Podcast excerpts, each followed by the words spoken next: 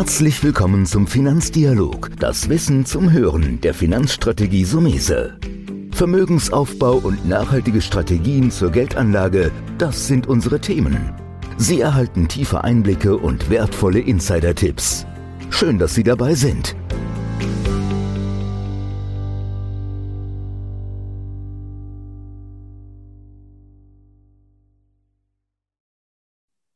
Willkommen, liebe Podcasthörer, zu unserer Jubiläumsfolge. 100 Folgen deiner Finanzrevolution. Wahnsinn. Wer hätte das gedacht vor zwei Jahren, als unser Host Antonio Sumese mit der ersten Folge an den Start ging? Mein Name ist Nadine Kostka von Liebensfeld und ich darf Sie heute als Moderatorin durch diese besondere Folge führen. Im Laufe der letzten zwei Jahre haben wir tolles Feedback und Anregungen von unseren Hörern bekommen. Und es wurden uns auch zahlreiche Fragen gestellt. Einige davon wollen wir heute beantworten. Und Toni, also heute sind die Rollen mal vertauscht und du wirst interviewt. Erstmal herzlichen Glückwunsch zu deiner Jubiläumsfolge. Ja, Nadine, vielen Dank für die Anmoderation. Du hast recht, ist was Besonderes. Heute tauschen wir ja die Rollen. Das heißt, du genau. bist der Moderator und ich bin heute der Gast. Ist vielleicht ein bisschen ungewohnt, aber ich glaube, das passt gut zu dieser Jubiläumsausgabe, wo wir mal ein bisschen Rückblick, Ausblick machen können. Ich bin auch gespannt, welche Hörerfragen du zusammengetragen hast. Ja. Dann legen wir ruhig mal los. Hm? Genau, 100 Folgen, das sind auch schon eine Menge geführter Interviews, die du gemacht hast. Deswegen habe ich erst zwei Fragen an dich von meiner Seite. Was waren denn besondere Highlights für dich? Mm, das ist wirklich schwer einzuschätzen, weil wie wir die Folge 1 gemacht haben, damals mit Daniel Dehn von Fidelity, da hatte ich so im Kopf, dass wir so einen Podcast machen, vielleicht mal mit Fondsgesellschaften, Fondsmanagern, Schwerpunktthema ganz klassisch auf Geldanlage. Mhm. Aber im Laufe der Zeit habe ich dann auch gemerkt, es sind ja auch andere Dinge mal wichtig, wenn man nur Geld anzulegen. Und deswegen garniere ich ja alle paar Folgen auch mal so andere Themen wie Whisky als Geldanlage oder Oldtimer als Geldanlage haben wir gemacht. Weil, wie gesagt, man kann das Geld in Depot legen, man kann aber auch ein schönes Auto sich holen. Und so Klar. haben wir immer wieder, ähm, wir hatten ja auch Wein als Geldanlage in meinem Hinterkopf spukt, ob wir auch mal was machen über ein Pferde, so ein Rennstall als Beispiel, also Pferde mhm. als Geldanlage. Mhm.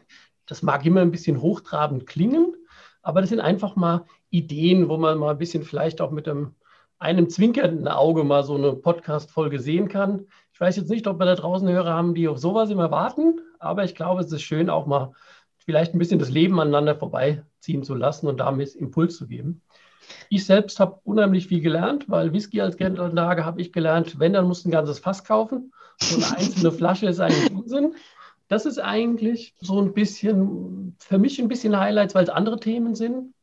Dann haben wir auch uns in den letzten zwei Jahren schon, ich will nicht sagen, verändert, aber wir haben es ein bisschen aufgebohrt.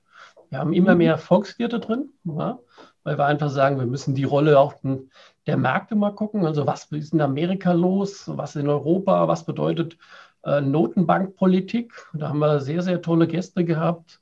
Chefvolkswirte von großen Gesellschaften sind da drin, auch sehr aktive, die in der Presse ständig präsent sind, ihre Kommentare geben. Oder auch mal so ein Ausblick auf die Charttechnik. Ne?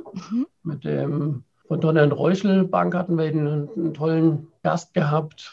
Du hast schon recht, es ist so viel, es fällt einem schon schwer. Sehr vielfältig, aber, genau.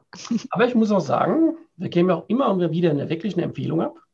Diese Empfehlungen haben auch oft gute zweistellige Renditen gebracht, weil wir uns ja auch nicht scheuen, auch mal zu sagen, hier, Technologie ist ein Thema und nicht seit gestern, sondern schon vor viel längerer Zeit. Oder wenn man mit dem Fonds, den wir in der ersten Folge sogar, waren wir so ein bisschen auf das Thema auch demografischer Wandel empfohlen hatten, mhm. konnte man richtig abräumen. Also wir können auch, wenn wir wirklich so in die Tiefe mal in einzelne Investment reingehen, echte Mehrwerte liefern ich glaube, das ist ja gerade auch so der Mehrwert, den du eben den Hörern auch bietest. Das kam auch viel im, im Feedback dann, äh, was wir bekommen haben, dass es eben so breit gefächert ist, dass es eben über ganz, ganz viele verschiedene Anlagenklassen ist und dass es wirklich aus der Praxis ist und äh, man sich auch äh, eben damit äh, identifizieren kann. Ne? Deswegen möchte ich gerade mal mit der ersten Hörerfrage auch beginnen, die sich auf dich persönlich bezieht. Was war deine schlechteste und was war deine beste Anlageentscheidung?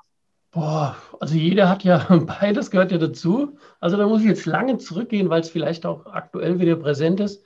Ich habe vor 15 Jahren mal gedacht, ich müsste eine Wasserstoffaktie kaufen. Das war damals schon mal ein Thema vor gefühlten 15, 20 Jahren. Die Aktie hieß Ballot Power. Und in der heutigen Zeit würde ich sagen, ich war meiner Zeit voraus. Mhm. Aber damals Ballot Power gekauft, in 2000er Jahren muss das gewesen sein. Die Aktie stand irgendwann mal bei 100 und ist dann auf 1 Euro gefallen. Ich habe bei 20 Euro verkauft, also ich bin mit 70, 80 ähm, Euro Verlust rausgegangen aus dem Titel. Und dann ist dieses Mistding auf 1 Euro gefallen. Aber siehe da, das ist jetzt von 1 Euro auf 24 Euro wieder gestiegen. Hätte mir persönlich wenig gebracht, es sei denn, man hätte auch nochmal nachgekauft und dran mhm. gekauft. Aber die, die schlechten Anlageentscheidungen, die gibt es gar nicht, sondern die muss man unter Erfahrung buchen. Und vielleicht für die Hörer da draußen, schlechte Anlageentscheidungen hast du eigentlich, wenn dann zu tragen, wenn du sehr risikoreich bist. Also wenn du einen Einzeltitel machst, ja, wenn du ein sehr risikoreiches Investment im Rohstoff, im Edelmetallsektor wirklich auf Einzeltitel setzt, da kannst du dir echt mal eine blutige Nase holen. Gut, jetzt kann man sagen, was waren ähm, gute Anlageentscheidungen? Im Grunde die beste Anlageentscheidung für mich ist persönlich und auch in, in der Firma, wenn wir in der Beratung sind, ein breit streuendes Depot. Also nicht mhm. auf ein Investment, so viele Investments zu setzen, verschiedene Fonds, was du ja eben so ein bisschen angedeutet hast, auf dem Thema, ähm, auch wenn heute die Zinspapiere äh, keinen Ertrag mehr abwerfen, bringen sie aber eine Stabilität rein. Also mhm. mit Zinspapiere sollte man immer haben. Inflationsanleihen ist ein, ein Thema, das wir schon ewig spielen. Ja? Mhm. Ähm, Im Moment ein bisschen aktueller das Thema, aber Inflation ist ja ein Dauerthema. Und natürlich, ja, ich würde sagen, mit einer der besten Innovationen in der Firma war unser Zukunftsdepot dass wir eine Strategie entwickelt haben, wo wir gesagt haben, was sind denn wirklich die zehn Trends da draußen? Ja? Und das ist für die Anleger sehr erfolgreich, das ist für mich selbst ähm, sehr erfolgreich. Also die beste mhm. Anlage ist im Prinzip das breite und richtige Streuen, was natürlich auch eine Kunst ist. Ja klar, ich meine, das muss ja auch immer dann wieder eben äh, überprüft werden und ständig eben auch angepasst werden, denke ich mal. Das ist ja das, was äh, wir tagtäglich tun. Mhm. Ja, du hast es gut gesagt und für unsere Hörer gilt ja immer zwei und ich glaube, das hat sich nicht verändert. Wir wollen den Hörern da draußen ja die Möglichkeit geben, a, willst du es selbst machen, was absolut okay ist, sagst du, ich treffe meine eigene Anlageentscheidung und dann hoffe ich, dass wir sehr, sehr viele Podcast-Folgen haben, die Impulse und Innovation eingeben und vielleicht haben wir auch den einen oder anderen, der sagt, naja, das ist doch so umfangreich, ich brauche eine Beratung ja, oder ich will mich noch weiterbilden auf dem Sektor. Äh, deswegen sehen wir uns ganz klar als Content Podcast, der sich aber auch nicht scheut, auch mal eine Empfehlung natürlich abzugeben. Mhm. Ja, sehr gut. Ich habe noch eine Frage, die sich auch nochmal auf den persönlichen Bereich bezieht. Ähm, das ist ja auch das gerade, was das eben so menschlich macht, dass man auch mal so ein bisschen hinter die Kulissen gucken kann. Also, wie alt bist du? Hast du Kinder und wie lange willst du noch arbeiten? Oh, das sind ja schon drei, drei Facetten in einer Frage. Genau.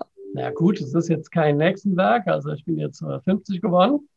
Kinder haben wir drei, wobei da zwei große schon ausgezogen sind.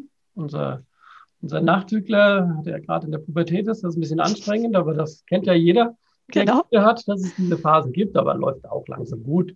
Ja, vielleicht der interessante Block da drin, wie lange willst du noch arbeiten, ist deswegen spannend, wenn ich, wenn ich ein neues Mandat habe. Also wenn wir ein Mandat gewinnen, sprich ein Kunde kommt und sagt, er will bei uns in die Beratung gehen, werde ich das auch immer wieder gefragt.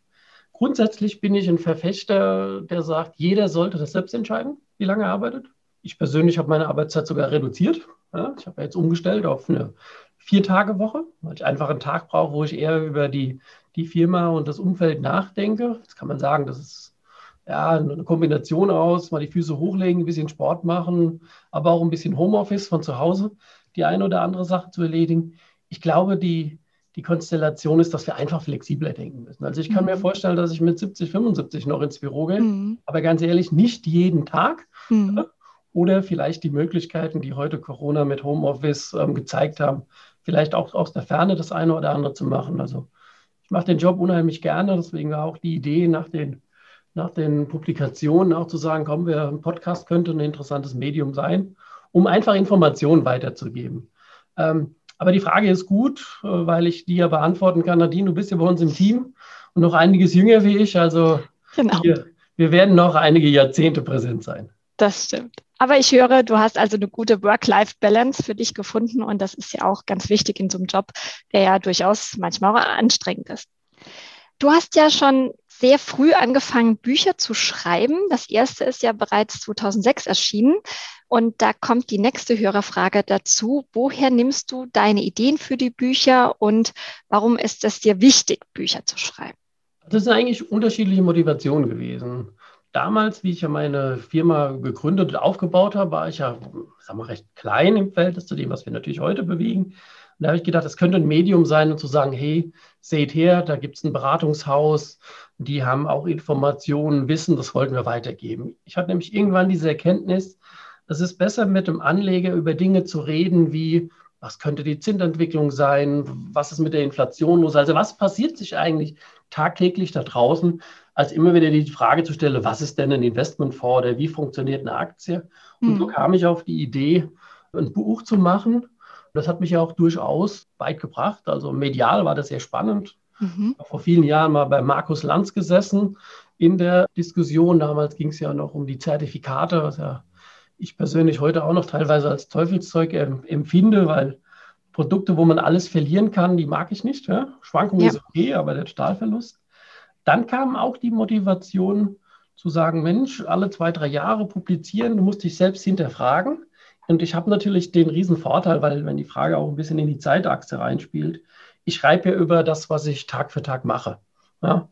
Das ist leicht, dann die Inhalte zu haben, aber auch die Feststellung zu haben, 2006 zu heute würde man, schreibt man die Bücher auch ein bisschen anders. Also damals bei den ersten ein, zwei Werken, da war das Thema ETF überhaupt nicht da.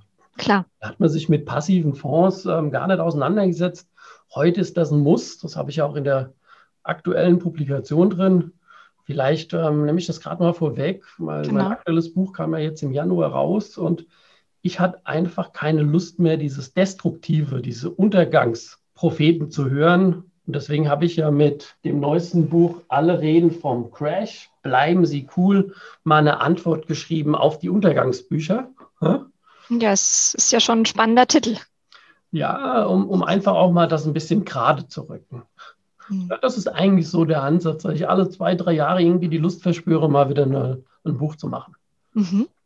Ja, schön. Ich meine, das ist ja auch eben diese eher Oldschool-Welt, aber was ja auch sehr, sehr schön ist. Also ich liebe Bücher und liebe es auch, äh, das haptisch in der Hand zu haben. Und du hast ja jetzt auch dich vor längerem jetzt dazu entschlossen, aber auf diese digitale Welt auch ein Stück weiter zu gehen und einen Online-Kurs eben eingerichtet auf äh, Sumese Akademie. Und deswegen war jetzt hier auch die Frage von einem Hörer, warum Online-Kurs? Warum möchtest du das Wissen jetzt auch in einem Online-Kurs weitergeben? Also vielleicht hole ich jetzt auch nochmal auf. Ich glaube, unsere Bücher, der Podcast oder auch die, die Akademie, die wir jetzt gemacht haben, die fußt auf dieser täglichen Erfahrung. Mhm. Es gibt ähm, draußen sehr viele, die digitale Kurse auch zum Thema Geldanlage anbieten, aber noch nie einen Kunden beraten haben. Mhm. Und gerade beim Thema Geldanlage, da hilft es dir. Ich bin jetzt drei Jahrzehnte in der Branche ich weiß noch, was es bedeutet, wenn ein neuer Markt kollabiert, also wenn Werte 70, 80 Prozent fallen. Das kann sich heute kaum noch ein junger Mensch vorstellen, was wir da mhm. erlebt haben, Anfang der 2000er Jahre. Oder die Staatsschuldenkrise 2008. Ne? Dann kam das, also die, es war die, ja, das war die Immobilienkrise in Amerika 2008. Dann die Schuldenkrise, die wir, ja, ich würde jetzt sagen, gefühlt so seit 13, 14, 15 haben, wo man zwischendrin nicht wusste, ob der Euro überlebt. Also wenn man lange dabei ist und sieht, dass es immer wieder auch mal nach oben geht, ist man so ein bisschen gestählt. Mhm. Und da ich dann auch festgestellt habe, dass Bücher, so schön die auch sich gerne in der Hand haben, Nadine, auch wie du haptisch, ist es aber auch ein anderes Lernen, Filme zu gucken. Und deswegen habe ich gedacht, ich mache einfach mal Kurse, wo man sich selbst entsprechend ja, weiterbilden kann. Und die so mese-akademie.de ist ja recht, recht neu. Wir haben ja da verschiedene Ansätze drin. Ich mag es einfach, mich mit Leuten auszutauschen. Und deswegen haben wir einen kleinen Kurs, wo man selbst überhaupt die Basics mal mhm. lernen kann. Wir haben auch ein 1 zu 1 Coaching, das wir auch schon gemacht haben, das natürlich sehr intensiv ist. Vielleicht passt das so ein bisschen zu meinem Blick. Wir haben auch was über Immobilien gemacht, weil Geldanlage und Immobilien, das passt auch immer, immer irgendwo zusammen. Also, wie heißt es immer, du musst mit der Zeit gehen und das Online lernen, das in Filme, der Austausch digital. Ich glaube, das gehört heute einfach mit dazu ich glaube, das ist eben genau das Spannende, dass eben du diese digitale Welt anbietest, aber eben diese persönliche Note immer bleibt, weil jeder kann sich direkt eben auch an dich wenden, jeder kann zum Telefonhörer greifen oder eine E-Mail schreiben und eben auch mit dir direkt dann natürlich in Kontakt treten. Die nächste Frage war, passt ja zu dem, was du gerade vorhin auch so ein bisschen schon angerissen hattest. Aktuell, was kann ich tun, um mein Geld vor Inflation zu schützen? Ja, gut, die, die Frage kommt natürlich jetzt öfters, weil wir in der, in der Presse sehr stark das Thema haben und mhm. weil wir ja auch Inflationssteigerungen sehen. Im Grunde ist die Antwort, wie so oft bei einer Geldanlage, einfach gut streuen. Also es hängt immer an der Struktur. Also das Thema Inflation, wie gesagt, ist jetzt präsent und aktuell, ist aber für uns schon lange, lange mhm. Thema. Wir haben ja in unserem Allwetterdepot haben wir schon immer 15 Prozent Inflationsanleihen. Ja?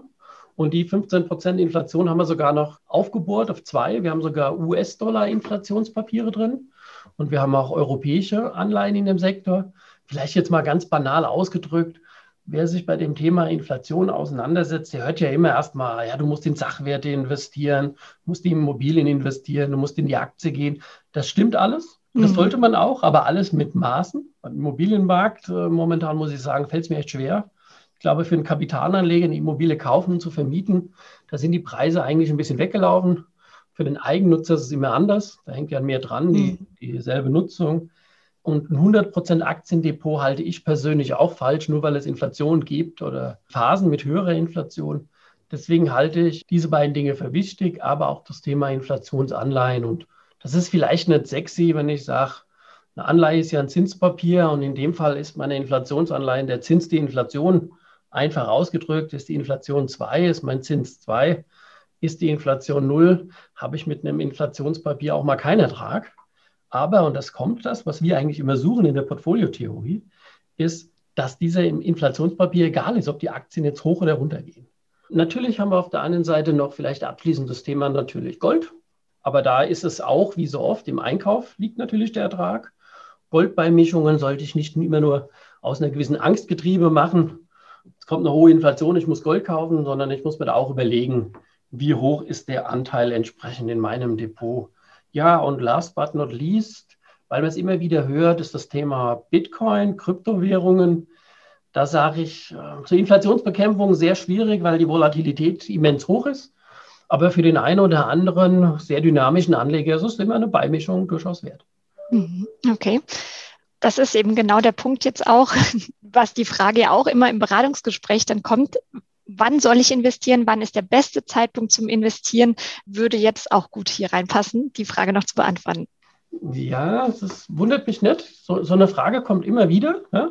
Auch wenn ich mal einen Vortrag habe, noch in der alten Welt, war ja schon noch der Messe Stuttgart beispielsweise oder auch den Börsentag München schon ähm, mhm. digitales Format gehabt. Oder auch in Interviews mit Journalisten kommt das immer mal wieder. Es gibt natürlich diesen perfekten Zeitpunkt, gibt es nicht. Ja? Aber ich glaube, es gibt zwei Gesetzmäßigkeiten, die ich hier nochmal so ein bisschen aufzeigen will. Langfristig läuft der Aktienmarkt immer. Ja? Mhm. Das ist also ein Credo. Und die zweite Gesetzmäßigkeit ist, der Markt geht unter Schwankungen nach oben. Das wird gerne vergessen, weil ich neige dazu zu sagen, wenn ich jetzt den perfekten Zeitpunkt habe, äh, habe ich einen riesen Gewinn. Du kannst im Rückblick immer nur gucken. Heute würden wir sagen, der perfekte Zeitpunkt war im März 2020. Da hätte man wie blöde Aktien kaufen müssen. Aber ganz ehrlich, da war Corona und alle haben Angst gehabt, dass es noch weiter runtergeht. Den perfekten Zeitpunkt gibt es nicht, aber es gibt die Möglichkeit, an diesen Zeitpunkt ranzukommen. Mhm. Da habe ich auch mir überlegt, da werden wir mal eine eigene Folge machen zu dem Thema. Ja? Portfoliotheorie und den richtigen Zeitpunkt. Ich würde sagen, wichtig ist A, du musst investieren, aber auch B, geh nicht voll rein. Also wenn du heute 100.000 mhm. Euro hast und willst in den Markt reingehen, würde ich sagen, investiere einfach mal 30 Prozent in den Aktienmarkt, bau dir drumherum noch diese anderen Satelliten, wie wir gesagt haben, ein bisschen Rohstoffe, ein bisschen Anleihen und bau peu à peu die Aktienquote auf. Und so wäre vielleicht die Annäherung an den perfekten Zeitung, Zeitpunkt wäre, sei mutig, wenn alle ängstlich sind und umgekehrt, sei ängstlich, wenn alle mutig sind. Das mhm. ist eine blöde Börsenweisheit, aber sie stimmt. Und im Moment sind wir natürlich auf All-Time-High, auch im DAX. Da würde ich jetzt nicht mit 100 Prozent investieren, sondern ich würde mir so einen Zwei-Jahres-Plan überlegen, wo ich sage, ein Teil jetzt und ein Teil vielleicht in den nächsten 24 Monaten, um auch zu gucken, ob es Rückschläge gibt und nochmal eingreifen zu können. Okay, super. Nee, das war eine gute Antwort, glaube ich, nochmal für die Hörer an dieser Stelle. Damit würde ich, glaube ich, auch jetzt genau die Hörerfragen abschließen. Erstmal, wir freuen uns natürlich über weiteres Feedback und weitere Fragen. Also sehr gerne schicken Sie uns eine E-Mail an info.sumese.de bei Fragen und Anregungen. Wir nehmen die dann sehr, sehr gerne auch wieder auf. Ähm, Toni, was können wir also jetzt in Zukunft noch erwarten von der Podcast-Reihe Deine Finanzrevolution? Ja, das ist ein gut, guter Ansatz. Eine Besonderheit haben wir ja sogar heute, Nadine. In Zukunft wird, Nadine, wirst du hier als Moderatorin hier öfters auftreten. Genau. Und nicht so ein bisschen, ich will nicht sagen entlasten. Das wäre ja nur die eine Seite der Medaille. Ergänzen, ergänzen. ergänzen. Ja, das wollte gerade sagen, das wollen wir nämlich gar nicht sehen, sondern ich glaube, dass Statistiken und wissenschaftliche Auswertungen gezeigt haben, dass Frauen, und da müsst ihr Männer alle jetzt gut zuhören, teilweise die besseren Anleger sind, weil sie die ruhigere Hand haben. Und ich glaube, das wird dem Podcast auch gut tun, wenn man so ein bisschen mehr noch die weibliche Not reinkriegen. Ich persönlich hatte ja auch schon wirklich tolle Frauen hier im Podcast gehabt. Ja? Mhm. Auch Kolleginnen aus dem Fondsmanagement, wirklich äh, tolle Frauen, erfolgreiche Frauen. Aber ich glaube, dass der Podcast noch interessanter wird, wenn auch eine Frau die Moderation übernimmt. Und so wir vielleicht dann das ein oder andere neue und interessante Thema noch finden. Ja? Das ist es. Weiter erwarten, dass wir immer auch mal ein exotisches Thema rausziehen. Ne? Wir sind am Überlegen, inwieweit wir einfach mal ein bisschen mehr einen Branchenansatz gehen. Wir hatten ja schon mal was gemacht über das Thema Wasserstoff.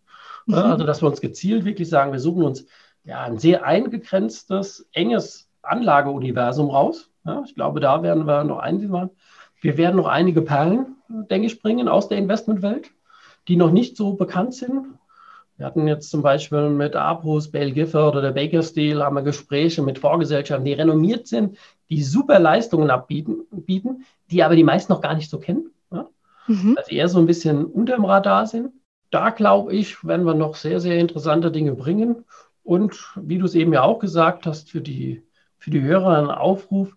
Wer will, kann uns auch, und das werden wir, denke ich, in den Show Notes unten drunter nochmal die E-Mail-Adresse, der kann uns auch Wünsche schicken. Ne? Ja. Auch, ne?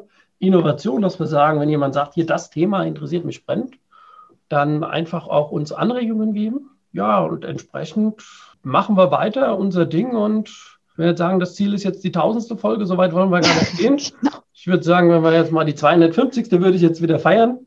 Aber ja. so, glaube ich, bleiben wir einfach am Ball und hoffen, dass unsere Hörer den einen oder anderen Mehrwert mitnehmen können. Ja, prima. Klasse. Also ich freue mich darauf, dann auch mit einzusteigen und auch diese, wir sagen ja auch immer der Beratung, dass wir das Beste aus beiden Welten, digital, persönlich holen. Und jetzt machen wir quasi auch im Podcast männlich, weiblich das Beste aus zwei Welten dann künftig da drin auch zusammen. Also ich freue mich drauf. Vielen Dank heute für, dass du Interviewpartner warst und für das Gespräch. Und dann würde ich sagen, liebe Hörer, bis bald. Ja, danke und bleibt alle gesund da draußen. Bis bald. Tschüss.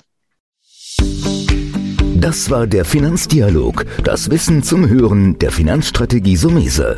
Natürlich ist dieser Podcast keine Anlageempfehlung, denn jede Anlageentscheidung muss individuell getroffen werden. Idealerweise ist sie Teil einer ganzheitlichen Strategie, die exakt zu Ihnen passt. Dazu müssten wir uns persönlich kennenlernen. Besuchen Sie uns auf sumese.de